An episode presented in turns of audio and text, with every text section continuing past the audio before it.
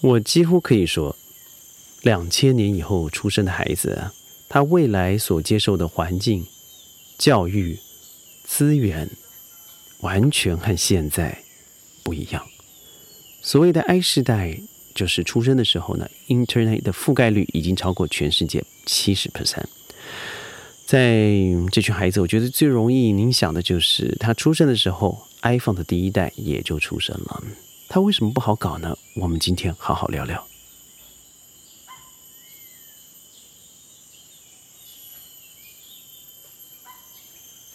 欢迎各位加入今天的宣讲会，我是轩。嗯，在 I 世代成长的孩子，我相信他们手上一定会有一甚至两只。三只的手机，就算只有一只手机，可能也会有 iPad 或是 Tape。在疫情盛行的当下，学校流行的当然还是 online classes，呃，加上很多的 tuition，上课的时候它都是借由网络而传达，所以以前拿手机、拿 iPad，它不是必需品，甚至有时候会是一个小小的奢侈品。但各位可以看到数据与报表。结果是什么呢？就是疫情越严重，这些所谓的 i connection 的物资产品反而是大卖，股价应声上涨。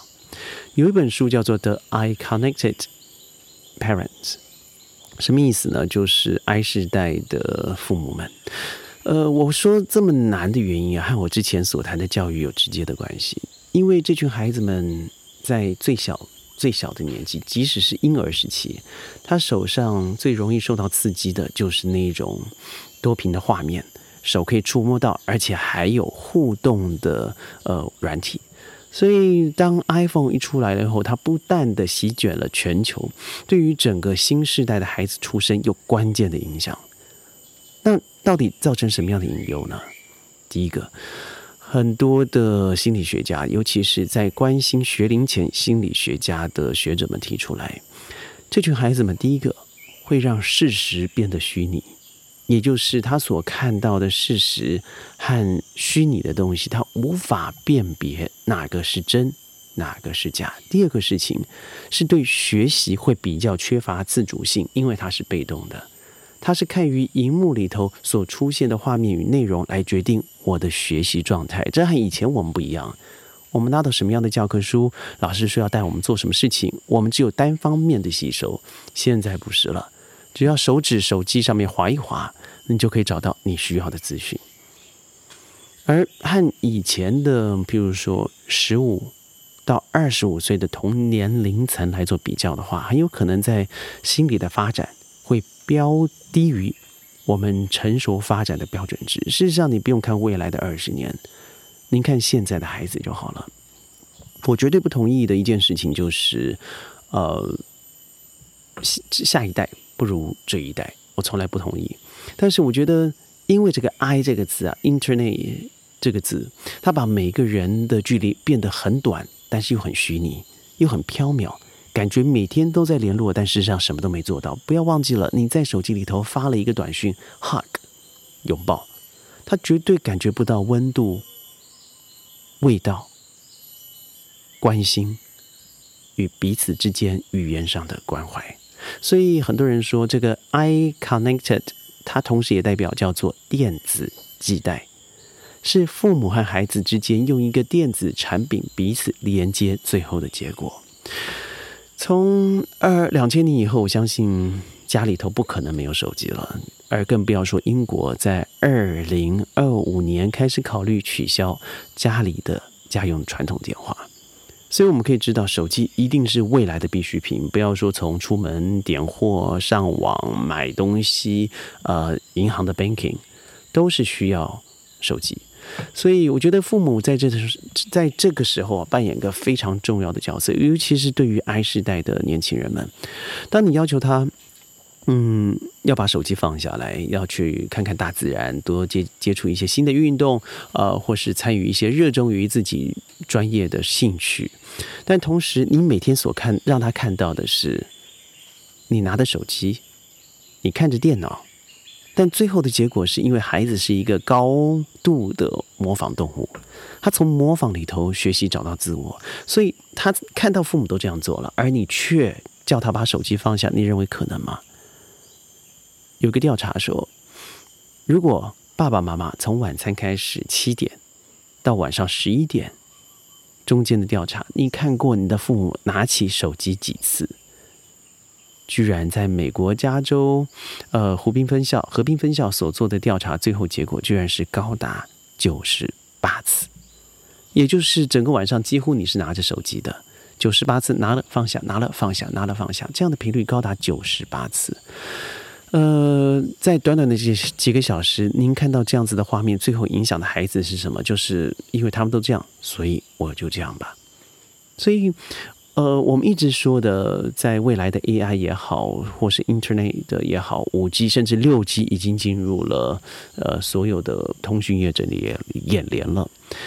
那到底我们可以为孩子做些什么事情？而你要求 I 世代的孩子在未来得到什么样的资源？我认为他第一个东西是他对于真实世界的探索性减少了；第二个是他对于人和人之间的互动变得淡薄了；第三个。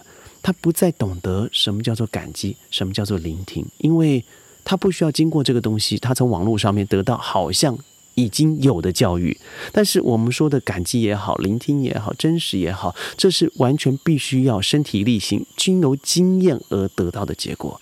所以，如果我们现在还没有办法把手机脱离孩子，让让手机变成一个我刚才所说的电子脐带来和你连接的话，那变得他的生活就进入了一个完全的虚拟。所以你看看，两千年以后的孩子和一九八零年以后出生的孩子，他是两个完全不同的教育形态、教育环境，更不要说 online training 网络上面的学习。因为我们现在的 online education 网络教育上面所提供的东西，它是平面式的。的确有很多好的互动，我说不错，他的确我在前面几集说过他有好的地方，但不要忘记很多东西是必须要经过生活的学习，生活的学习，父母的教导，挫折的体验，痛要有痛感，乐要有快乐的因素，这些东西是完全无法借由刺激网络刺激而达到的。他真的必须要接接触生活上面的点点滴滴、挫折、磨难，他最后才会知道快乐的真谛是什么。所以该怎么做还是一样的。我大声的呼吁，我相信我看到了最少一千个专家提到的就是手机的毒害，而不是手机的教养。先把这个 I 世代的进化论从一世代到 I 世代。想一想，到底差异在哪里？再想想看，他未来所面临到的气候变迁，远远比我们现在还严肃、还严重。那您还可以轻忽他吗？我为什么现在在自然的环境里头陪着这么多的学员一起成长，并不是我没事做，而是我看着他们每个人有不一样的个性，看着他们从。手机的毒害里头走出来，我看着在春风化雨里头，他们每一个学习，譬如说早上 Zack 跟我分享了，他从来不知道音乐课会这么有趣，因为以前他多半是从网络上面找到音乐如何创作，音乐如何解析，而他现在经由上课里头，他可以专心的听老师怎么说，而把手机放在两旁去了解音乐的结构，那是他以前不会去做的。我看到一个女生，她从来以前是足不出户的宅女，她现在在自然环境里头，每天期待下午五点半要打球，而且绝对不迟到。她从一个连球都不会接到现在是发球王的一个球手，那这个过程都是需要自己亲身去经验、去体验，才可能知道哇，这个东西是好的，这个东西是痛的，这个东西是爽的，这都不是爱时代的孩子可以透过手机里头得到的。该怎么做？我认为。这个源头很重要，家庭扮演了百分之八十五的角色，而其他十五可能就是学校和社会教育。那整个氛围，如果我们还是在不停的刺激孩子们要使用大量的手机，当做不论在 Hands Out、WeChat、WhatsApp、呃 Line 里头保持这种冷冷的通讯，或是每天在强调赞转发。那这些最后的结果就是孩子们必须痴迷于网站上面的消息。当然，我自己也强调转发，也强调按赞，但我认为这个内容资讯是值得被珍惜的。那你就乖多听多看。当初我们选择用 Podcast。的的方式来播出的原因，也是因为很多的上班族或是在开车的时候，在呃做菜的时候，呃在洗澡的时候，可以经由聆听，不用视讯的方式去打扰你，而得经过学习。后来我发现，居然我创造了一批呃高中的粉丝们，他们也就是在上课的时候呢，耳机一插，连连上了呃 Spotify 或者是呃这个 Google 的 Podcast，就直接可以听到我的声音了。那次。减少了视觉的刺激，那或许让他可以更专注的去聆听。最近为什么会有影片呢？因为我们相信很多人还是习惯用 YouTube 的方式来接收我的音频，于是我们的影片里头是没有相关的画面，但是我们提出的却是很多世界上非常美好的矿石摄影。而各位应该不相信，我们在 YouTube 频道上面的影片最少有百分之三十、四十是我们独立创作的影片。嗯，关于这个爱时代，我还要再讲几集。但是最重要的是，您在这一集里头是否看到，从今天开始，您真的可以少一点和 Instagram、和 Facebook、和手机少一些互动，和自然多一些连接。怎么连接呢？多听宣讲会，我把最绿的声音传到你的耳边。宣讲会每天十五分钟，在云端和你分享世界的大小事。我是轩，我们明天见，拜拜。